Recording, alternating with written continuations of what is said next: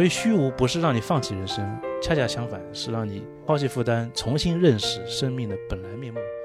因为齐奥朗正是一个这样特别的作家，所以大家能在人群中找到自己的同类。从这个读齐奥朗开始吧，我觉得这是中性的，就是虚无主义是中性的，而且齐奥朗的虚无主义，它不是为了绝望而绝望的虚无主义，它是为了重新构建一个思考的原点。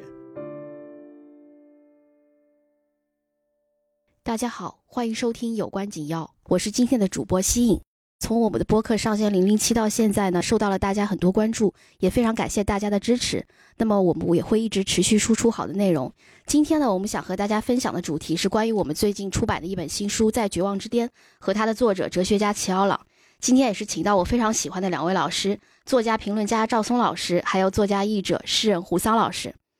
赵老师呢，曾经写过齐奥朗的另外一本书《眼泪与圣徒》的这个书评，也是我非常喜欢的一篇书评。而胡老师呢，他也是一直研究哲学，他现在主要是研究西方现代文学与哲学，也是一位齐奥朗的资深读者。那么就先请两位老师打个招呼吧。大家好，我是胡桑。好，大家好，我赵松。谢谢两位老师。那么我们在考虑我们第一期内容的时候呢，就想到我们播客名的一个来源。因为齐奥朗在这本书里面有一个非常著名的篇目，叫“一切都无关紧要”，大家就灵机一动，由无关紧要变成了有关紧要。这个也符合我们想要表达的一种理念，呃，也符合齐奥朗这样的一种哲学思辨的一个风格。而这本书在《绝望之巅》呢上市以后，也是受到了非常多的欢迎。可能也是这件事情让我们意识到，齐奥朗的潜在读者是很多的，他也可以感染到更多的人。实际上，他出版的作品年代都比较久远。呃，也不是特别多。那么这本在绝望之间的出版，让大家重新认识了这样一位哲学家，这样一个反体系化的箴言式风格的这么一个很特殊的写作风格。像我们一些读者的反馈里面，大家有人称他为哲学京剧王，嗯，还有一些 B 站的博主叫他是哲学家中的火云邪神，还有说人间无敌喷火器，还有说齐奥朗的书一个人就可以养活一个 bot 这样的一些评论。齐奥朗会这么受到大家的欢迎。那么是什么样的原因呢？哲学又能带给我们什么呢？所以我们因此就想请两位老师一起来跟我们探讨一下齐奥朗和这本《在绝望之巅》。那么首先一个问题就是想请老师能不能介绍一下齐奥朗，因为大家对他可能确实是比较陌生的。赵老师，呃，齐奥朗他是确实是一个。我们对中国读者来讲是一个比较陌生的一个一个名字，我我愿意称他是一个作家，呃，或者思想思想性的作家。我不太喜欢称之为哲学家，哲学家会容易很容易归类一种就好像某种专业领域。那么，因为他的写作是跨越了这个界限的，就是哲学与文学的界限，表现出很强烈的思想性。乔朗其实他活了很长，他出生在上世纪初，有一一年大概，然后活到一九九五年，活了八十四岁，呃，差不多一生就是整个二十世纪的 主要。过程，他呢，就是说，他实际上出生在罗马尼亚一个东正教的家庭，他从小就受这种宗教思想，其实是有影响，还是蛮多的，也导致了他的思想就是有一种呃早熟的一种状态。就是我们看这个在绝望之巅，就他的第一本书，二十三岁出版的第一本书，就一炮走红，就成为一个罗马尼亚的青年才俊，就是被备受关注，就跟伊利亚德这些人都是的差不多的。这本书他非常能说明他他是一个很早熟的一个思想家和作家，而不是一个逐渐。成熟的这么一个这这种类型，呃，另外呢，就是说他从罗马尼亚到三十年代末去巴黎之后，他的写作也发生了一个很大的变化，就是他在开始放弃母语，使用这个法语写作，就是我们说那个解体概要是他的那个另一个第一本书，法语的第一本书。这个过程中，就是说我们看到他从一个罗马尼亚这个作家或者说思想家，走到法国，成为一个这样的一个呃，你无法为他定义和归类的这么一个非常独特的作家和和现象，可以。就是一种现象是非常耐人寻味的。嗯，我们看他处女作这个《绝望之巅》，跟他的这法国用法文写的第一本书《解解体概要》，其实没有那么大的距离感。就是说，你不会觉得好像这哎，这是一个少作，很不成熟，那是一个成熟期的著作。不是的，这两本书之间有非常近的感觉，或者说，你甚至觉得，就是《解体概要》是在《绝望之巅》上就完善了一步，或者是又丰满了一步，仅此而已。在本质上，呃。它的方向性已已经非常清晰了，就它是一个反体制、反传统、反宗教。总之就是说，那些约定俗成、大家认为都是呃不可质疑的、不需要质疑的知识化、系统化的一切东西，都是他反对的。他反对的目的不是抬杠，不是为了显示我的独特性，呃，为了引发别人对他的关注，他是恰恰是要。质疑这些所有系统化、体系化的东西本身是不能成立的，是带有很大的欺骗性、虚妄性和呃抑制性的。就是这抑制什么？抑制人的个体的生命力，以及制造幻觉和错觉。因为在他看来，人的所有的意义其实都是不能够用来说服一个个体相信它大于生命本身的，而生命又是有限度的。真正有意义的，就是在有限度的生命中，如何以一种个体的方式完成自我的存在。这是齐奥朗的一个思考展开的一个很重要的起点。所以，他对于基督教啊，对于很多传统这种文化系统啊、这种体系啊、呃知识啊，他的批判是非常彻底的，也是非常直接的。那么，这个东西一以贯之，就这种批判和尖锐度，从始至终贯穿了他的整个写作过程。谢谢赵老师的一个分享。那呃，我也知道，就是胡老师、赵老师两位都是呃齐奥朗的一个资深的读者嘛。那就想想知道一下，呃，两位老师第一次阅读齐奥朗的书是哪一部作品？当时有一个什么样的感受呢？可以先请胡老师分享一下。呃呃，第一部肯定是解体概要嘛，嗯因为之前我们确实也没有成体系的著作翻译进来。嗯、这是因为从台湾引进的，所以他的语言啊是很独特的。我特别喜欢宋康的翻译啊，他的翻译很精炼，然后又是符合齐奥良对法语的一个认识，就是精准、清晰、明澈。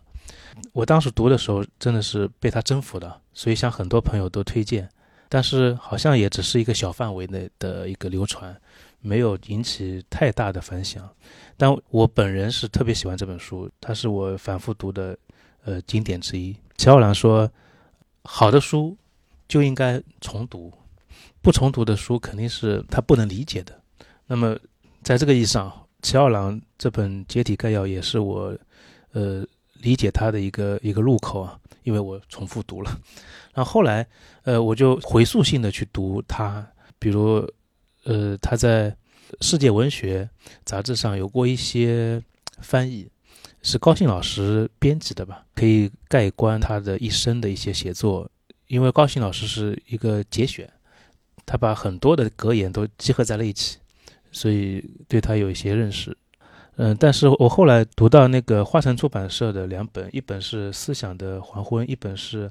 着魔的指南》，我是感觉好像有点陌生。就他在罗马尼亚期间写的这两本书，跟我想象中的解体概要那个内部的那个齐奥良还是有点不一样的啊。那这个不一样，可能是是他在这两门语言中的状态不一样，所以那两本书给我留下印象不是特别深。再后来就是这本了，呃，在绝望之巅又重新呃唤起了我对于齐奥良的激情。对，因为也有人说说我们这个在绝望之间就是像一个解体概要的一个青春版，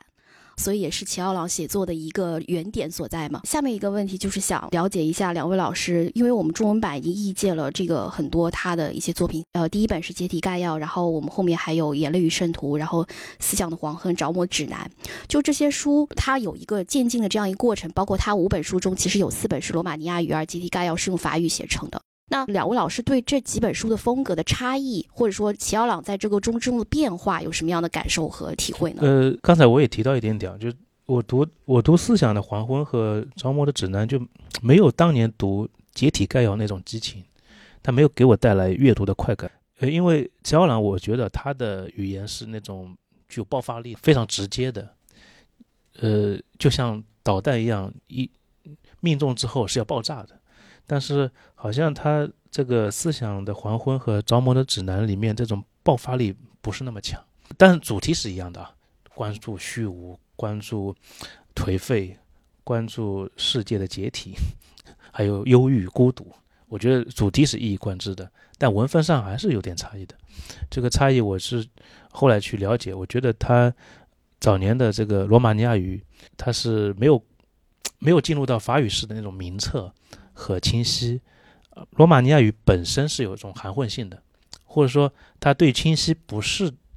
把它当做一个文体风格的最高目标去追求的，这是每门语言不同的一个一个历史和状态啊。但是法语给它带来了一种清晰度，我更喜欢阶梯概要，是因为我觉得这个清晰度是我喜欢的，这里面有一种隐忍，一种节制，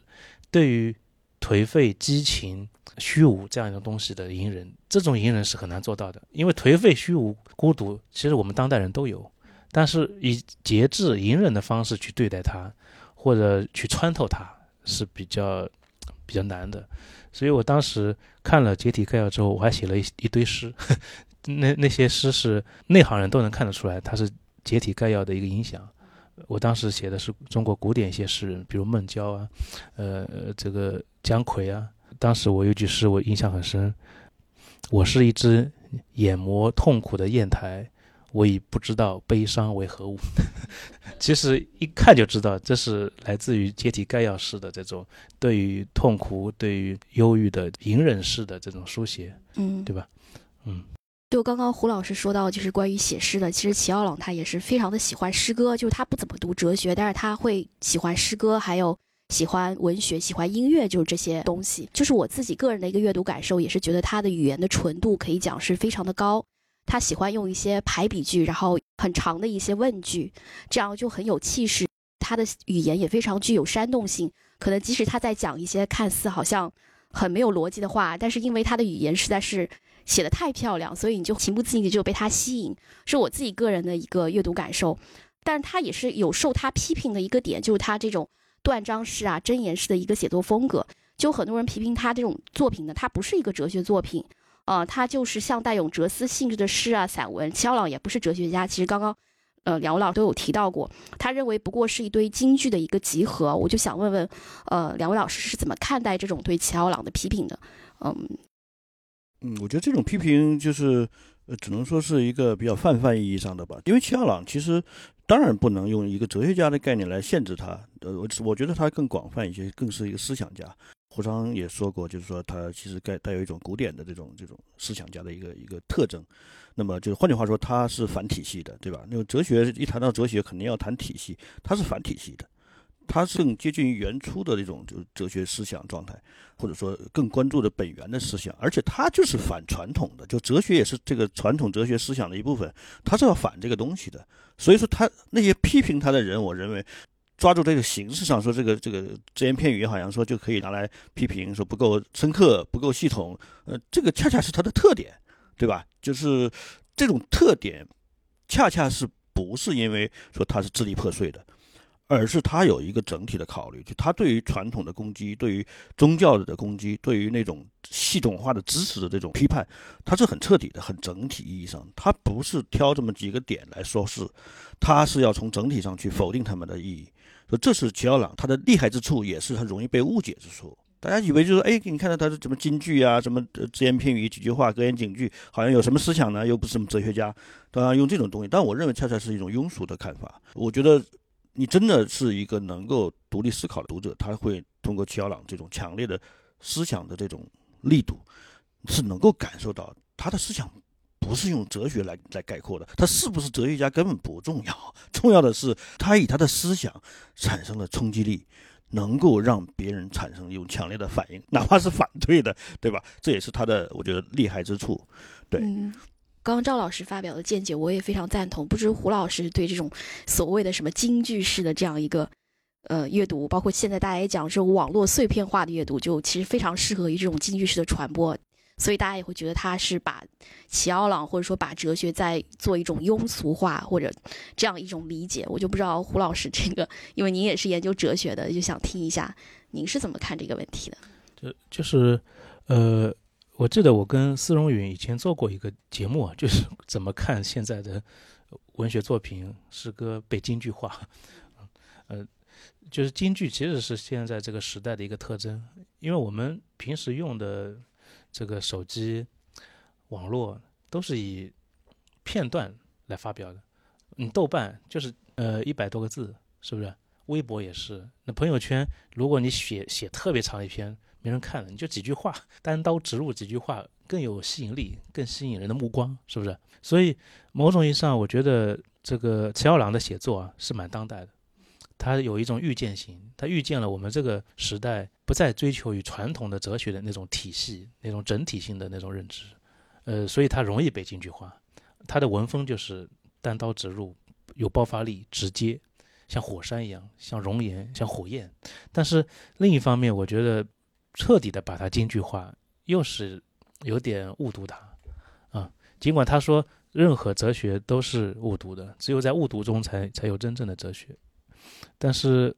这个误读的有点深啊。如果完全京剧化的话，就是他的京剧或者他的这种格言啊，他是有一种内在的力量的。他曾经他表示过对康德哲学特别的不满，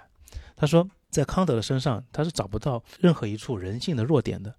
也听不出一丝真正的哀伤的，所以他对哲学很绝望，然后他就远离了哲学。远离哲学之后，他也顺便告别了大学。他曾经在访谈中说，弃绝大学是他人生中。最伟大的一个决定，他没有在大学里待下去，也没有被这个现在的这种体系化的学术体制给给戕害，所以他能这样自由的运用他的法语、他的语言去写作。有一个有意思的事情，我为了了解他，我在知网上搜了一下 齐奥郎，没有任何一篇学术论文探讨过齐奥郎，一篇都没有啊！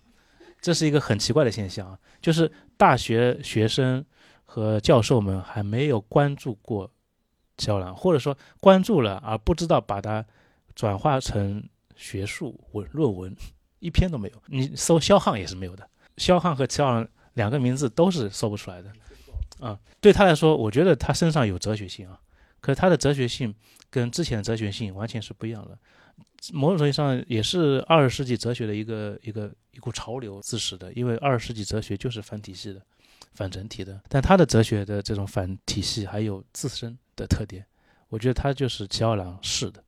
呃，因为他自己说过，哲学是一种面向业已枯萎的源泉的行动，哲学要带着可疑的深刻，哲学是那些羞怯的温吞的人的事业，只有那些羞怯的温吞的人，哲学在他们身上才散发出荣耀。为什么他要这样说呢？他自己的哲学就是这样的。他希望通过他的格言，呃，来写出呃羞怯与温吞之人的接近资源、接近源头，然后接近那个可疑的深刻的那个瞬间时候所散发出来的思想的光光辉。我是觉得他的这种格言特别迷人。嗯啊，也谢谢桑老师，就你说的，就是让我觉得。特别的感动，因为其实我自己在阅读齐奥朗，我也是有这样一个深刻的感受。他会把一切没有推导的过程，没有解释，它只有一个就是结论，它是一个结论源源不断的向你涌来的这样一个过程。那刚才就嗯胡老师讲到说没有研究他的学术论文，因为我在看齐奥朗的访谈的时候，他里面讲到说。他说：“为什么呢？因为教授没有办法在格言上做那个文章。然后他们说，呃，那些教授会说，这个家伙在十页之前说的，但是他在这一页又说了相反的话，他可真是不认真。但是他说，我就是可以把这个对立的格言就是并列放在一起，因为格言也是一种瞬间的真理，它不是法令律例，它可以向你解释出为什么何时我写这句话或者那句话的种种情形。但是格言它总是。”它可以是一次遭遇、一个事件或者一阵脾气所触发的，它总有一个原因，它不是没有来由的。这是他对自己这种格言写作的一个解释嘛？我觉得也是非常的贴切。那么关于这个齐奥朗格言式写作的问题呢，是可能他被很多人诟病的一件事情，但也有一些读者呢，呃，就是谈到齐奥朗的说，就是呃，说他的另外一个问题是什么？嗯，他年轻的时候可能会非常的喜欢齐奥朗，但是。年纪大了就没有那种激情了。其实这也是我在我们在做这本书之后听到很多读者的一些反馈。那么两位老师是什么感受？那自己年轻的时候读七二郎和现在再去读，有什么感受上的一些差别，以及怎么看待这种现象呢？呃，我觉得中国人可能还是比较入世的啊，就是整个的面对世界的状态上，这中国人民不是很宗教化的，中国是很一直是一个传统的世俗国家，那么就很难。在很成年的之后还能够热爱齐奥朗，因为齐奥朗那种批判性是太彻底了，那种尖锐度也不是一般人能够消受得了的，是这样一个状态。所以说，我觉得在年轻的时候跟齐奥朗产生共鸣是天然的，对吧？那么那时候有激情、有冲动，可以激烈，可以愤怒。那在成年之后，因为你开始进入职场、进入社会，你要收敛起你的锋芒，对吧？收起你的棱角。呃，别人不把你磨平，你要自己磨平，以免伤害到别人。就是说，所有的东西，就是你会因为社会要给你某种回报，你要做出自我修整，就是这样的，就是变成一个一个更加工具化的一个人，所以这是年轻时候不会有的。那么所以说，就是像齐奥朗这种，就是说伟大的这种思想型作家的存在，就我个人来讲，就是说，恰恰可能随着年龄增长，更应该重视他。这个重视不是一个理性的重视，而是说，它能够让你回到你还有激情的那个状态，至少能让你回忆起你还有激情状态。而保持这种激情，对一个人是非常重要的。因为我们对这个世界的感知力是随着激情的衰弱而衰弱的。其实人一生总会死两次的，第一次是你生命还在，肉身还活着，但你的感知力已经结束了，你再也感受不到新的东西了。你脑子里充满了经验和对过去的曾经有激情时候的回忆，然后但你已经封闭了，你的门已经关了，只是在等待着最终的死亡的到来。而齐奥朗这种思想家，就是说这种富有激情的作家。你看他的作品，从最初的在绝望之巅到阶梯概要，你你你看不出来这种能量的衰减，他激情始终存在，但是写作方式可能更丰富了，表达的可能更充分了，更饱满，但是这种激情始终都在的。对，这种激情不是一种偏激的热情，不是一种自媒自炫的，对吧？自恋的这种东西，它是一种就是孤绝的一种，就是从孤独走向更孤独的，从绝望之巅走向更绝望之巅，他在寻求的一种。强度和纯度，但这种强度和纯度是跟生命力有关的，而这种生命力是因为我们这个生命本身是有限的，不是无限的，不是可以延长到一万年，对吧？而是可能就是在几十年中就走向终结的。所以他的所有思考其实有一个背景，除了说去批判系统、批判知识的这种体系化、这种固化，还有就是他他其实要回到生命力本身。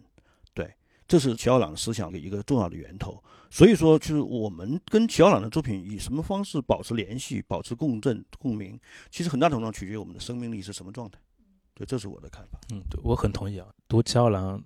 是让我们看到，我们应该跟我们的生命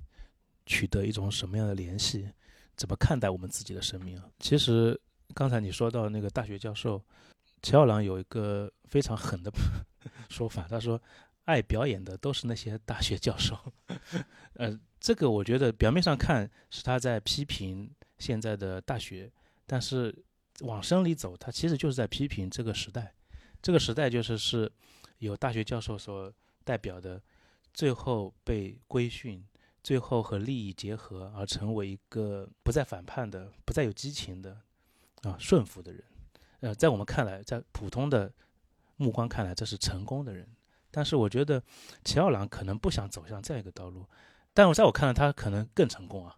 因为他真正实现了生命。所以我觉得喜欢读齐奥朗的人，都是喜欢齐奥朗所传达出来的他认真面对他的生命的那个那个态度的那个激情的。所以像有些哲学家，比如尼采，好好的在巴塞尔大学已经成为语文学教授了，但是三十多岁、三十五岁突然离职，他不想干了。我觉得就是有两类哲学家，一类哲学家就像这个黑格尔这样，啊，很成功，最后成为众人敬仰，成为国师。但是有一类哲学家，他是要面向生命的每个时代的生命的那个质地的那个本真的状态的，所以他喜欢格言。他说，只有在格言式的这种片段中，才有更多的真实。什么叫更多的真实？就是这个时时代这个生命的真相在这些碎片中。所以他为什么为什么年轻人有时候会读起来更喜欢？是因为这种生命的真实，年轻人天然的是亲近的。但是我们两个都中年了嘛，已经要思考年轻的时候阅读了。我觉得我们现在在中年状态依然喜欢，是因为我们要忠诚于自己的生命，不应该放弃对生命的那个坚持不懈的追寻。呃，齐奥朗有一句话，他说：“呃，人生本来就没有什么意义。”但是我们每一个人都还在积极的追寻意义，这就是我们人生的真实状态。所以虚无不是让你放弃人生，恰恰相反是让你抛弃负担，重新认识生命的本来面目。所以我觉得中年更需要 读桥了，重新回到桥了。嗯，说的没错。其实刚才跟两位老师探讨，我有个感觉，可能很多人不喜欢齐奥朗的点，正是另外一部分人去喜欢他的点。所以这才为什么说我们还是拥有很多很多的读者。甚至有读者自发说，我们可以组一些齐奥朗一些读书群，就是齐奥朗就是能够把一群可能相近的人吸引在一起，有这样一种魔力吧。刚刚老师也提到，就是关于齐奥朗的一个虚无主义。呃，我这边其实也有很多，也是算是专业的读者老师给我的一些反馈，比如他们就会提到说，哎，齐奥朗他读多了就觉得他哎，他陷入了一个虚无主义和怀疑主义的这样一个漩涡，而且他的思想很混乱，就不知道两位老师就是怎么看待齐奥朗的虚无主义、怀疑主义这个点的呢？呃。我觉得，首先在国内，这个虚无主义是是大家在谈论的时候好像带着负面的这个语调的，或者说腔调的，就好像虚无主义啊、悲观主义、怀疑主义，好像总归都是负面的，不会是一种积极的面对的，对吧？建设性的。但事实上，我觉得这个词是中性的，虚无主义是中性的。而且齐奥朗的虚无主义，他不是为了绝望而绝望的虚无主义，他是为了重新构建一个思考的原点。呃，他的虚无主义是要就像拆迁一样，我要炸平这些原有的建筑。我要把那些已经老旧的、已经老套化的、陈腐的建筑物全给炸平，我这样可以建新的。即使我不建，别人会建，我帮你们拆迁，对吧？你们来建设，因为你否则的话，我们生在生活在原有的旧体系里是无法建设的，你只能装修，是不是？齐奥朗，我觉得他的虚无主义，我认为恰恰他有他的积极性在里面。就这个积极性不是功利性，不是我们要获得什么利益，我们要赢得什么东西，他的是一个。逆向思维就是说，传统意义上的思维、习惯性思维，就像那些站在岸上去看一个弄潮儿的思维是一样的啊！这个这个满身是水，乱七八糟，是不是？当然，因为他在风浪中打拼，在奋斗，在体会着生命的每一时刻的出现和消失。你作为旁观者，不在一种真实的生命状态下、体悟状态下，是无法理解的。所以说。只能是把它归结为一种负面的虚无主义啊、怀疑主义啊，然后认为这是呃不靠谱的，是吧？我们大家还是要现实主义。那么，对对，这是这是我认为这恰恰是一种就是我们这个社会其实很容易出现的一种态度，就是说功利性的一种理解。有什么用呢？对吧？你这种虚无主义、怀疑主义就没有用啊，没有用，当然就没有意义嘛，是吧？但是他们完全没有弄明白，乔朗其实恰恰是要清理所有的所谓的意义、所谓的价值、所谓的系统，然后我让。每一个普通人回归到思想发生的原点，重新认识自己、认识世界、认识自我与世界的关系，这是乔朗思想的一个最重要的一个动力，或者或者说一种一种它的爆炸性的这种这种力量是在这里的。对，呃，赵松老师呃说的很好，我再补充一点，乔朗其实本身是区分过虚无主义和怀疑主义这两个概念的，他经常被称为虚无主义，但是他。从来都是否定的。他说，就是在一般意义上的公众意义上的虚无主义，他是不承认的，因为这样的虚无主义内部包含着一种暴力，所以他不想当虚无主义者。那么，在另一个意义上的虚无主义者，他是愿意当的，就是怀疑主义者意义上的虚无主义。其实这两种思想是很亲近的。但是他为什么一定要让自己成为怀疑主义者？就是他要去掉思想中的暴力，但是又要让我们面对生命本身的无意的这个残酷的现实、残酷的真实，或者讲有一个故事啊，他在十七岁的时候，在嗯布加勒斯特一个公共图书馆，他读到帕斯卡尔写给他姐姐的一句话：“你不懂健康的麻烦，也不懂疾病的好处。”然后。他开始发现思考是那么有魅力，他开始尝试着去写作。那这句话是催促他写作的一个非常重要的一个一个源泉。为什么是这句话？因为这句话让我们知道我们的生命是有有限的，我们的生命不是靠无限的思想和无限的利益计算来来完成的，而是一个有限的生命体。我们有健康的麻烦，也有疾病的好处，我们有身体的神秘。齐奥朗希望通过怀疑主义容纳生命的那种意外、偶然、断片，然后他也希望我们能够容纳矛盾，世界充满着的矛盾。所以他最喜欢的哲学家就是帕斯卡尔。他说，帕斯卡尔是一个纯粹的主观的，是一个怀疑的，也是一个撕裂的。然后最重要的，他是碎片的。他说，帕斯卡尔是一个碎片之人，是一个瞬瞬间之人。在这个意义上，他就是通过怀疑，要让这个世界从这种整体性的幻觉中挣脱出来，还原它的碎片性、偶然性、矛盾，或者说他在康德身上听不到的那些人性的弱点和一丝丝的哀伤。嗯，也谢谢胡老师的这样一个分享，让我了解了这样齐奥朗写作他的一个原点。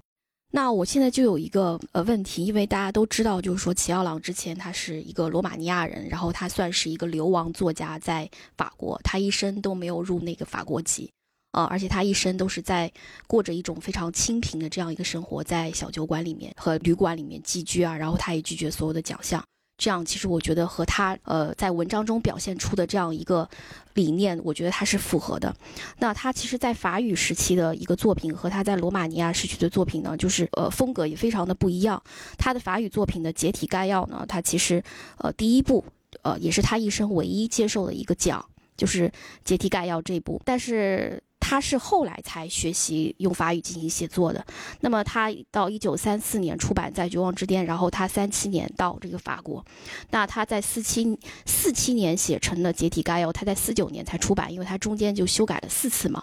但是其实《解体概要》他出版之后就非常的受欢迎，甚至就是像圣琼佩斯讲他是非常伟大的法文作家，他足令法文生辉。而很多批评家也称他是这个二十世纪最卓越的法语修辞大师，也可以说他用一个非母语写作达到这样一个高度，也是充分证明他的这样的一个才华。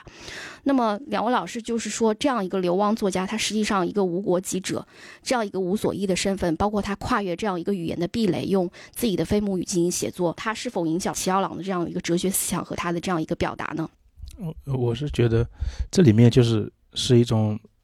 互生关系吧，他不是说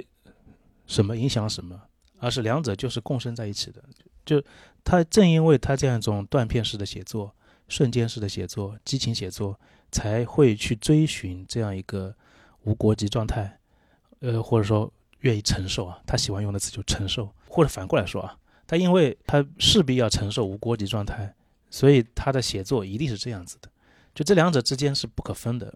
就他他的生命是非常的真实的。但是确实他在这种。呃，语言风格的选择过程中，我觉得他是思考过的。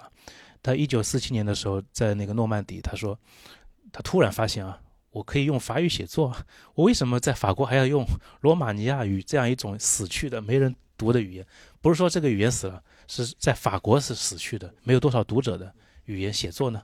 为什么不直接用法语呢？我觉得那一刻他开悟了，他突然发现，哎，我在法国就应该用大家都在读的语言。写作，那么这个选择意意味着什么？罗马尼亚语是一个在他身上已经不太适合的语言，因为他在一个访谈中曾经说过，罗马尼亚语有一种含混性、混杂性、不清晰，这跟他对于文学、呃文本、对语言、对生命的这个质地的这个认知是不一样的、不一致的。所以早年几本书里面，它呈现出来的某种意义上的。尽管主题一致啊，但是文风上的某种的不恰适，我觉得是有关系的。这也是我读他的《思想的黄昏》和《招募的指南》的一个感受，里面有一种不适感，略微的不适感。这个主题已经找到了，但是那个语言还没找到。后来他用法语写作之后，他说法语是一种明晰的语言，法语必须要求你清澈、精准，还有硬度、坚硬。他说法国作家有个特点。他们总是会不断的反思自己自己的语言是否适合用来写作这样一种风格的作品，但是德国就没有。他说，德国作家从来不思考语言是否合适，是否有困难。就像席勒、歌德，他们好像一用德语，德语就是那个天然的存在在那里的一个工具。我只要我的思想到位了，德语就到位了。但是法国作家不一样，从帕斯卡尔开始啊，到我们。后面我们熟悉的像普鲁斯特啊，他们都是在寻求法语的这种恰适性。那么在这个过程中，我觉得齐奥朗遇到了准确性的问题、清晰度的问题、名册的问题。所以这个时候他已已经不需要国籍了，他要的是一种语言的存在，激活他的生存存在。所以他早年其实，在《绝望之巅》后面还有一本书叫《呃罗马尼亚的变形》。嗯，罗马尼亚的变形本身他已经在思考这个民族是。没有在当时啊，一九三零年代是没有未来的，因为这个民族已经走向了某种消沉和保守。他说，一个走向消沉和保守的民族，必定是一个正在消亡中的民族。那么这一上就是罗马尼亚语和罗马尼亚人的这种对世界认识不适合他。法语是一种悠久历史的拉丁语，有着世界性的开放性、普世性。它是以罗马帝国为它的世界原型的，所以没有国籍是正常。如果换个国家，比如去德国，这个生存就很难。所以他的作品啊，他曾经在一个访谈访谈中，他说我的作品在法国读者还可以，在德国和英国几乎没有反响。为什么？因为这两个国家跟法国不一样，就对人人的状态的追寻是不一样的。然后他在西班牙反而有些很多读者，作为一个曾经的帝国，西班牙这个浪漫的帝国，他对人的这种就是堂吉诃德式的精神是有一个认识的。或者是有一个容纳能力的，所以他找到了法语。嗯，就是齐奥朗找到了法语，其实也等于找到了他自己适合他这种格言体写作的一个表达方式。就像在《绝望之巅》，其实和《解体概要》，它呃是一个呃也。再短的话，它大概也有五六百字的这样一个写作。然后，但是像到后面的苦涩三段论和相应诞生的不变，它就是一个非常非常短的这样一种写作，就更加的格言化。而齐奥朗他恰好也说，他自己反而觉得像这种苦涩三段论呢，或者说应诞生不变。这样的写作更接近他自己本人的这样一种表达，所以我觉得也是一个非常有意思的一个现象。嗯，那我们下面就想问一下两位老师，关于就是我们这本书是齐奥朗他在他二十二岁的时候，就是经历过抑郁症，还有他遭受失眠困扰这样一个时期是写的。这个文章里面有大量就是关于失眠的一些写作和表达，那就想听听两位老师，就是觉得失眠啊，包括他呃引发的抑郁症，包括自杀、死亡，这个一直是齐奥朗所有的这个主题嘛。所以两位老师觉得失眠和创作之间有没有什么关系？或者两位老师自己也可以谈谈的失眠经验什么的。对这个。这肯定是有关系，就是因为失眠它是一种困境嘛，而且是一个，呃，不像其他的病一样，就是其他的病你对症下药或者做手术，它是一个很具体的有解决方案的。那失眠这个东西是一个机制性的、系统性的问题，就是你很难做做一种这干预来调整它。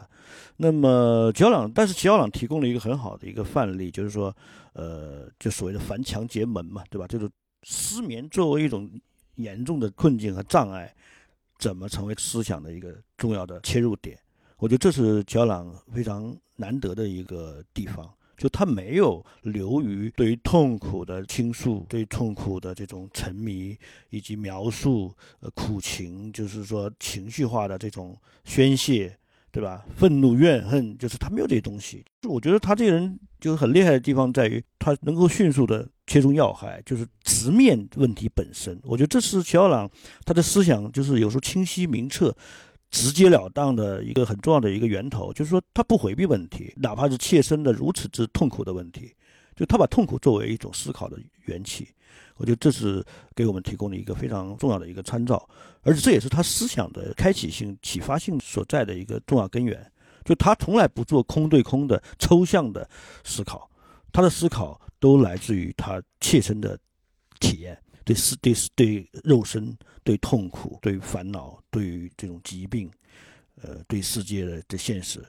他从来不做玄学这种思考。但是他又不会呈现于痛苦本身，呈现于问题本身，顾影自怜似的。所以说，他恰恰的是切中了这个问题的实质性的一点，就是那好，我我我在失眠中尝到了巨大的痛苦，那我就要在这痛苦中找到一条破解之路。这个破解之路并不是治疗这个病，而是说从精神上能够抵御这种失眠本身对我的灵性、对我的心灵的灵魂的伤害。我当然痛苦，但在痛苦的同时，只要我还没有死，我就要去表达我所思考的东西，以及它如何引发我对重新思考生命本身和世界，对吧？我在世界中的关系，我觉得肖朗很厉害的地方。所以说，其实也是带有很多的启示性，就是对于普通人也是一样。就当我们确实面对一种失眠，当然我我我是。没有失眠这个毛病，对，但但是呢，我知道这个失眠本身带来痛苦是无法描述的，是超出了这个语言范畴的。你很难听到一个人津津乐乐道的去讲自己的失眠经验，对吧？这个是很难的，因为它并不是一个愉快的东西。胡老师可能是也就偶尔会有失眠了。呃，其实我也不不怎么失眠，但是我基本上一个月会失眠一次，很规律的。呃，失眠的时候，整个时间感觉是。停止的，你也可以发现乔朗的写作中时间感是很弱的，但是空间感很强。为什么是空间感？就是你感觉到整个世界全部解体之后，只有一种抽象的虚空或者抽象的无限。所以在《绝望之巅》里也有一篇讲无限的，在在这样一种无限的时间的延宕之中，你感觉到的是一种痛苦，或者说是一种忧郁吧，忧郁状态。他在忧郁这一篇里面有一句话我很喜欢，他说：“忧郁状态中出现的向着虚无扩张的感觉，其根源在于所有消极状态特有的疲惫感。这种疲惫感将人与世界分割开来。”我觉得失眠的时候，就尤其到后半夜啊，就感觉你跟人世之间有了一个巨大的深渊出现，啊，这种深渊感就是一直笼罩在齐奥朗的写作之中的。他要通过这个深渊去透视人的或者观望人的生存，所以他后来呃在《思想的黄昏》这本书里面啊，他说这个形而上的悔恨啊是一种无缘无故的困扰。失眠就是你不知道为什么今天，其实今天白天状态挺好的，晚上就失眠了。尤其对我来说是这样的，因为我不是长期失眠，我觉得一个月一次，一天 就也也没有没有确定的时间，不是说每个月一定是十五号，就这个月差差不多就过了个二三十天就会有一次失眠，你不知道为什么。我我心情也挺愉快的，也挺理性的。我学哲学的嘛，然后就失眠。失眠的时候，你就是一种无缘无故的困扰。这种困扰就是你感觉到你生命处于边缘。他说，生命边缘的道德焦虑，这种焦虑让你想去写作，让齐奥朗想去写作。呃，失眠状态，我觉得，呃，在这本书里有一个意象是跟他有一种对偶关系的，就是火焰，就是在燃烧，然后。你也不知道为什么要燃烧，但是它就这么燃烧起来了，生命就在这个燃烧中摇曳着。我可以读一读里面一些话：火焰的美啊，这一篇啊，火焰的美在于其奇异的变换，超越了所有的比例与和谐。它们那透明的闪耀，同时象征着优雅和悲剧，纯真和绝望，悲伤和快感。他们那烧灼的透明，有着伟大进化的轻盈。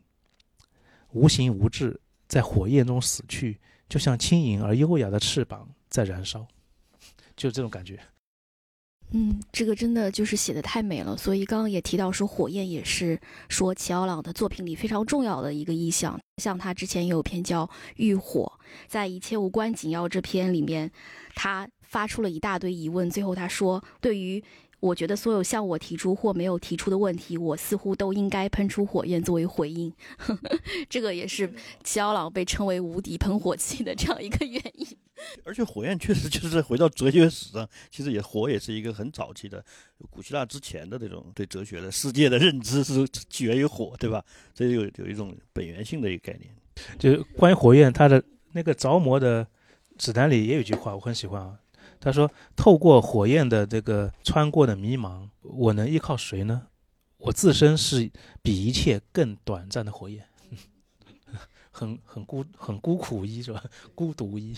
其实就刚刚讲的，还是我们回到失眠的话题啊，就是说，呃，刚两位老师也提到说失眠。”就是一个非常特殊的这样一个精神状态。姚奥朗他之前也呃一篇访谈里面他也有讲，他说当你那样清醒着的时候，你就是在时间之外了。他说他就不再属于这个人类的一部分，那时间是在他之外流逝。所以我也是觉得他可以用第三者的身份去观察我们的时间，观察这样的人类。所以我觉得也可以是讲他这样一个哲学思辨和他思想的一个提供了很多灵感和来源吧。所以也是一个非常特殊的体验。那还有一件比较有意思的事情，也是他在访谈里面提。提到说他这个失眠是怎么治愈的呢？因为他后来到了法国，在索邦大学，他是申请奖学金去研究，但是他没有做那个研究，然后他就有一辆自行车，他就每天晚上骑那个自行车，然后累了之后，他就倒在那个村庄的草地上，他就很自然就睡着了。所以他就说，他就骑了很一百多公里，跨越那个比利牛斯山嘛，所以是非常非常耗体力的，这样自然就可以睡得着。嗯，我是觉得这个失眠对于很多人都不想有这样一个体验，但是被迫失眠的时候，确实可以迸发出一些灵感。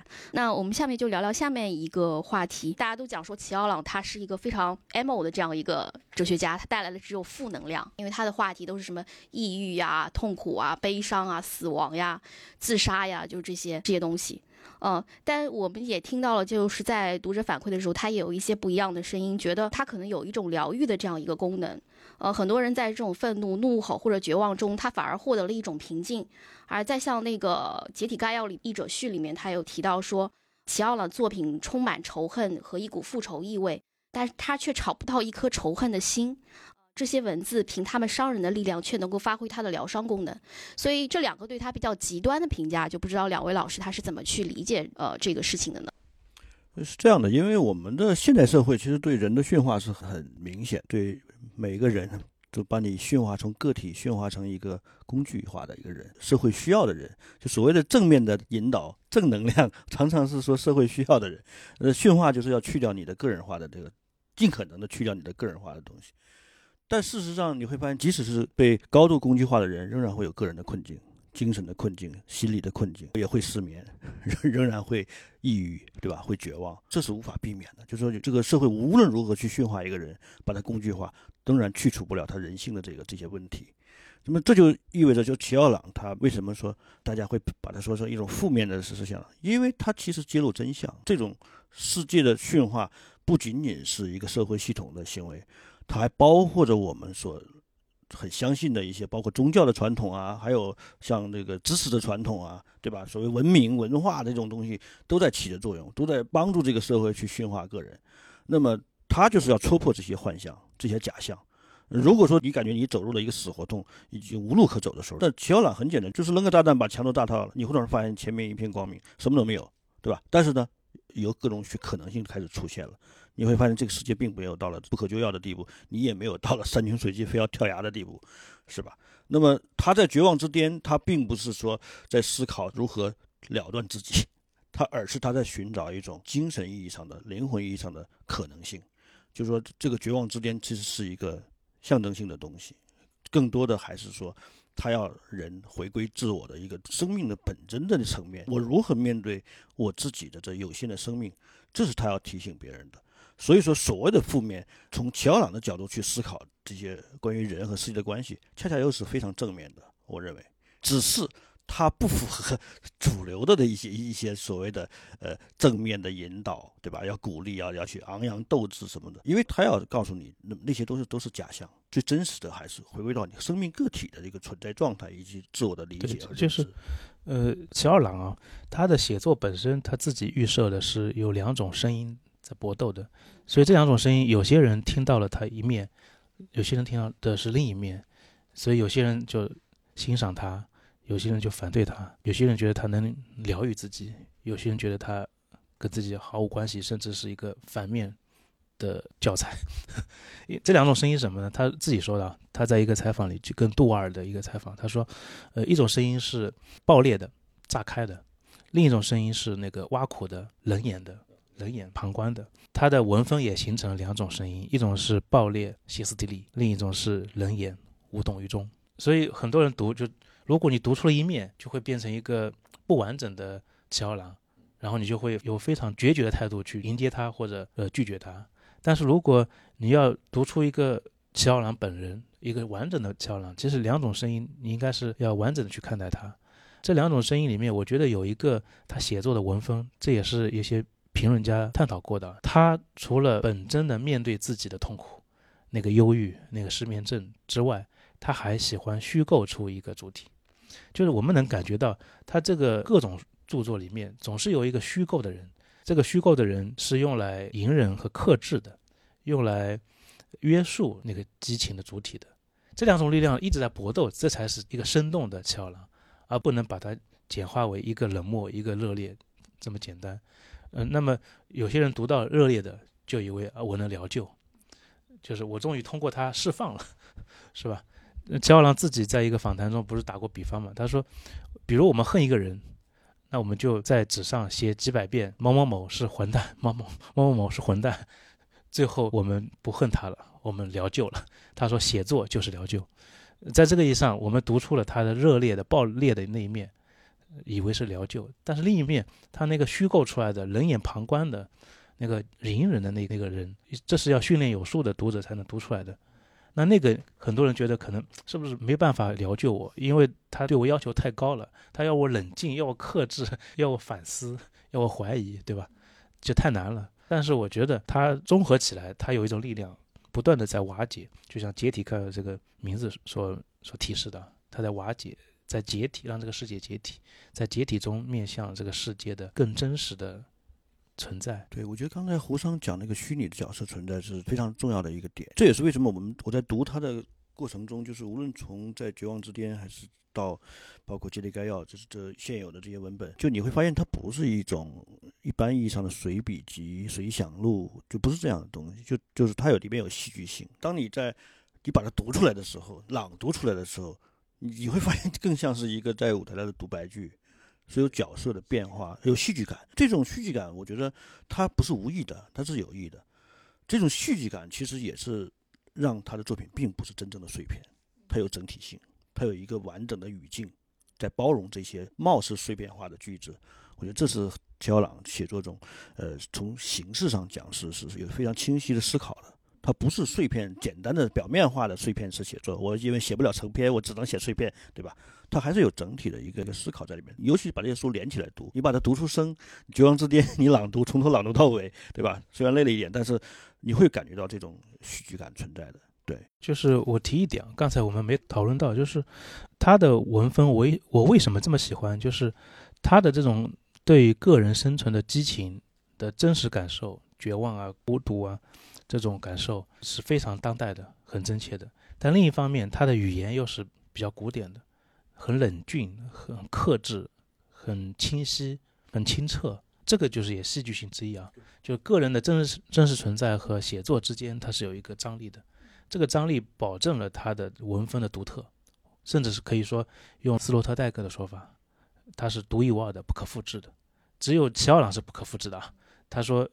斯洛特戴克说的，像福柯啊、德里达、嗯、海德格尔都是可以复制的，但是他是不可复制的，也没有追随者，谁模仿乔朗谁就死掉，就是文风上就死掉，不可模仿。嗯，然后关于我们今天这本啊《在绝望之巅》，呃，为什么我觉得我会更喜欢《思想的黄昏》，也就比《绝望之巅》晚四五年，时间上很近的，但对，但是我更喜欢。绝望之巅是因为首先唐江的译文，另外一个就是那个英译本啊，英译本译者是那个伊林卡，伊林卡本身他对他的罗马尼亚语进行了改造，就是要符合呃齐奥朗成熟时期的语言的风格，就是对齐奥朗罗马尼亚语原著中的抒情别出心裁的精神，不是逐字逐句的精准的翻译，而是一种改造的甚至删节的翻译，这个时候。他的这种冷峻、节制、隐忍又出来了。嗯，这个译者非常重要，因为这个译者，呃，和齐奥朗关系很好，同时他晚年一直在写一本呃寻找齐奥朗的书，后来没写成啊，因为他早逝，呃，很可惜啊。他很年轻，他是五零年代的，比齐奥朗要晚很多，但是他二零零五年就去世了，所以那本书没写完。但是你可以看到那本书非非常好，你可以看到这个译者英译者啊。对乔朗的那种了解，他的共气啊，非常深。而且乔朗好像也很认同他这种方式。对，这个英译本确实非常独特，他他再造了一个新的少年的桥梁。哦，对我也是印象非常深刻，就是音译者他对齐奥朗的这样一个激情，内心对齐奥朗不仅是了解、真诚的喜爱，然后还有激情的这样一种，我就感受非常的深刻。所以其实我们从英文来译，其实反而对齐奥朗作品的传播也好，他的一个译文也好，其实还是有一定好处的。而从罗马尼亚直译的，可能像胡老师刚刚讲的，就不那么齐奥朗 有这样一个感觉。还是回到刚刚，呃，像老魏老师发问的关于自杀的这样一个呃齐奥朗文章里面体现的出一些比较抑郁的一些元素啊，呃，那么我们当代读者对他接受就是说，可能有人觉得话比较疗愈或者比较怎么样。那齐奥朗本人呢，他其实也有这样一个对自杀的他有一个说法，他就说他对自杀，他认为人不该自杀，人应该用这个想法去忍受生活。他说，因为他被攻击，在自杀这件事情上需要道歉。别人就问他你怎么不去自杀？但实际上齐奥朗活了呃八十四岁呃，是非常长寿的一个，而且他也非常注意自己的一个健康，比如说他会去戒咖啡，他会去戒烟戒酒这样的，就保持这样生活的一个一个健康。他经常也是说，人应该凭借自杀这个想法去活他在《苦涩三段》里面也写，如果不是有着自杀的想法，我早在一开始就了结自己了。那自杀这个话题，其实在这个里面也是非常重要，他多次反复的就是这样的出现。但齐奥朗本人的生活方式也好，他的理念也好，其实和自杀是完全相反的。他觉得人就带着自杀的这样一个观念去活下去。对于这个，两位老师有什么样的看法？他是通过。自杀这个话题或者说概念，他在思考就是人的一种临界状态，因为他其实从第一本书在绝望之巅，那就是一种临界状态。绝望之巅什么意思？就到了顶端了，下面就是悬崖深渊，那你再往前迈一步就结束了。那么这种结束有什么意义呢？就是生命本身是要结束的，对吧？没有人生命是无限延长的，而且是不可确定的，什么时候就结束了，没有人会预报给你。所以从这意义上讲，他必须做出新的思考，对生命本身做出思考，而不是去去结束这个生命。就结束生命是没有意义的，因为它是一个必然会发生的事情。你来主导这个事情又有什么意义呢？不过就是像像关到正在演出的一一个电影一样。那么，我觉得他重新对于把自杀作为一种参照来来重新思考生存、生活、生命本身，这是他某种意义上摆脱了自杀的这种冲动的一个方式。或者说一种自我拯救的方式，因为我们我们知道，就是不管以什么原因去走向自杀的人，其实他仍然是有一种生命的能量，只是这个能量没有向外部释放，变成别的事情，变成一种具体的欲望，呃，爱与恨什么，反正很多具体的事情，最终他是导向了自身，就是一发子弹本来是要击中目标的，结果却对向了自己，造成了内心的坍塌，才会导致人的自杀，就是其实是自我摧毁。是这样一种状态，它仍然是一种能量，就它是一种能量。自杀不是因为某个具体的事情，那个具体事情只是一个导火索而已。关键就是这个能量，它有可能是一个自我毁灭的炸弹，也有可能是带有创造性的一种能量。那么乔朗他所做的一种尝试，或者说一种带有参照性的尝试，就是要把这种能量引向，比如说写作、呃思考，而不是。对自身的摧毁，就是说他摆脱自杀的方式，就是写写作本身疗愈了他，让他没有走向自杀，而是把自杀作为一个参照，把自杀作为一个深渊，让他停在了这个临界点上，做出对自己生命以及跟生命跟这个世界的关系的一个深度的思考。这时候，他的这种可能导致自杀的这种强大的生命能量获得了一种释放，并且。好，他在现实生活中仍然是一个在意生活状态的人，在意健康的人，因为他曾经长期被失眠所折磨，他知道这个呃哪也不痛哪也不痒是个多么幸福的事情，是这种状态。所以说他在又在这个现实和这种写作之间，和精神思考之间做出了一种平衡。那么这是他对生命的一种另一种思考，以及呃找到生命力的能量出口。而不是影像对自身的摧毁。对，就呃，宋哥说的很好，就是这里面有一种生命力量的转移。但是我以前读《解体概要》，里面有一篇印象很深啊，叫《自我毁灭的源泉》这篇就是谈自杀的。然后它里面说，西方的宗教，欧洲的宗教是禁止自杀的。所以人有一个优势，有一个巨大的发明。这个发明就是自杀，它跟动物的差别就是动物不自杀。除了当代有些动物，比如某些鲸鱼冲到海滩上自杀，是不是自杀我们不确定啊。嗯，这是当代这动物也进化了，古典的动物不自杀，人才自杀。为什么？因为人有一个区别于野兽的一个人性，自杀是一个人性的证明。但是他说当代人不需要自杀，为什么？一当代人已经不再使用这个自杀的优势了，这一门独特的艺术，他称之为古老的艺术啊。自杀是一门古老的艺术，当代人为什么不用了？一方面，当代人更实在了，你刚才说的更理性的、更规训化了、更现实了，对吧？利益太多，现实利益太多，不舍得自杀。但另一方面，我觉得这是源于齐奥朗的一个残酷的认识啊，他对当代人的处境是有一种残酷的接纳的。他说：“当代人现在只是绝望的行尸走肉了，就这本书啊，在绝望之巅，绝望之巅就是行尸走肉，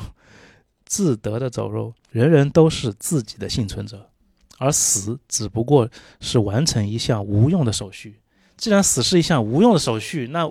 完不完成就没有意义，不如让它顺其自然到来，因为我们已经死了。这就是他对当代人的残酷的认识。”当代人是一具行尸走肉。呃，真的说的是太好了，也让我就是恍然大悟哈，原来是这样，呃，所以其实我们的读者也应该从齐奥朗的这个里面应该读出他有这样的意思，我们应该带着这样一个。既然一切都是没有意义的，那我们应该带着我们随时可以放弃的想法，哎，我们可以生活下去。所以，可能对很多人饱受一些抑郁啊、痛苦啊、困扰的一些人来讲，他可能也算得上是一种疗愈吧。我觉得。那最后一个问题，就想问问两位老师，就是近年来我们有一股哲学热，说它是热呢，可能也没有那么热，可能只是说，哎，我们哲学进入了我们大众更加接受的这样一个阶段。比如像，呃，前几年的存在主义咖啡馆呐，大家都开始读福柯啊、维特根斯坦啊，就是，呃，这样的一些。哲学家的作品，包括当代的一些韩炳哲，他就是非常流行的这样一种，也可以叫是哲学。那么，我们就想问问老师，怎么看待这种哲学与我们生活的关系，或者说为什么当代大众这种哲学的一种流行化？说为什么当代我们还需要去读这个哲学？前两天我也确实看到一篇文章，就是在探讨出版，哎，思想史最近两年就是大卖，各种思想史都很好卖，就是只要是你出来的，大概呃总归会有很多人去买，就变成这样一个现象。那么跟你刚才说的，我觉得是一致的。啊，当然这个现象还不能构成一个更广泛意义上的现象，只是相对于我们概念中的，哎，哲学书、思想史应该是小众的，是吧？很少人读。但是现在还突然突破了小众的层面了，开始有大众化的倾向。那么这个就说明什么呢？说明就是当前这个社会的，呃，人们普遍的焦虑感和某种意义上的就是没有方向感，以及对于思想的迫切需要变得强烈了。这是很关键的一点，因为人在人是这样一种动物，就是说他的欲望满足是从低级到高级嘛，就吃喝拉撒睡 到金钱，对吧？地位、名誉这种以及更高的精神追求，它是一个一轴层提升的这么过程。那但是就是说在我们的现实社会中，就是我们会知道。当一切都非常好的时候，大家挣钱也很容易，工作也很愉快，这一切都没有太大的压力，想干什么干什么，想出去旅游就旅游，你想买房买车，好像一切都可以满足的时候，其实人对精神需求不多的，其实会有一种满足于物质的这种现实之中，就肉身是一种愉悦的状态，对吧？但是呢，就是我们会发现，当这些东西都成了问题的时候，大家充满了不确定感、不安全感，就不知道未来是什么样的时候。那么这时候，对于精神上的追求、对于思想追求、对于信仰这些问题，就会迅速的都浮出了水面。所以这是我觉得是一个很重要的一个原因，就是说是处境、现实处境导致人开始对思想、对哲学这些东西产生了本能的一种亲近。就你。提这个问题，我想起一个事情，就是，呃，前几年我去不说哪个城市了，遇到一个大学老师朋友啊，然后讨论起研究的方向，因为我是做本雅明研究的，因为我的学位也是外国哲学博士，我自认为我是做哲学的，他问我你做什么研究，我说我我做本雅明研究，我研究是本雅明哲学。他说：“本雅明有哲学吗？本雅明算哲学家吗？所以其实公众对哲学的认识是，嗯，他可能我认为啊，他不是哲学系的，他代表公众对哲学认识。哲学就是成体系的、艰深的，呃，一般人读不懂的，呃，晦涩的。呃，为什么这样的一个认识会，呃，在这个时代会变成一个时尚追求？是因为我觉得这个时代就是一个计算的、理性的时代，它是计算过的。”读哲学能带来什么？我们要去理解是什么样的人在读哲学，就是有一种内卷时代的对文化资本的追寻在里面。这段时间我那个小红书玩的比较多，小红书上经常有推推荐，然后某个培训机构在讲阿甘本、讲福柯、讲德里达，我就很惊讶啊！现在出国培训都要读阿甘本、德里达、海德格尔了吗？好像读福柯了吗？好像不读你就。不高级，其实跟出国完全没关系，跟你考雅思什么的关系不大。问题是一个培训机构觉得他能读哲学，就表明这个培训机构智商，就他们的组成的成员的智商很高。所以这这是一个资本，呃，这是一面啊。我觉得现在内卷时代，大家卷得太厉害了。读小说、读诗歌已经感觉不这么难了，呃，读文化学、人类学、社会学好像加点时间也可以，但哲学是纯思辨的、抽象的。它充分考验一个人智商，我觉得这是一个社会层面的一个读哲学。但另外一个层面，我是觉得我们这个时代读哲学，肯定是赵松老师说的，我们已经感觉到了人的存在的无意义，焦虑，呃，无缘无故的困扰。齐奥郎说的，这种困扰越来越多了。呃，在很多层面，我们都以为都能把握住我们的人生了，但在意义层面，就好像还缺点什么。之前我们曾经觉得，只要懂美就可以，是吧？八十年代我们的美学很热，我们觉得理解了美是什么，如何打扮自己，如何听好听的歌，甚至听听点别人听不到的歌。这就这就够了，有意义了。但现在网络时代，随便下个歌，你没有独享权，你能听到的，别人都能听到。曾经还有一段时间，九十年代、两千年初的时候，我们开始读人类学、社会学这些经济学，觉得这东西要花时间读，因为美嘛，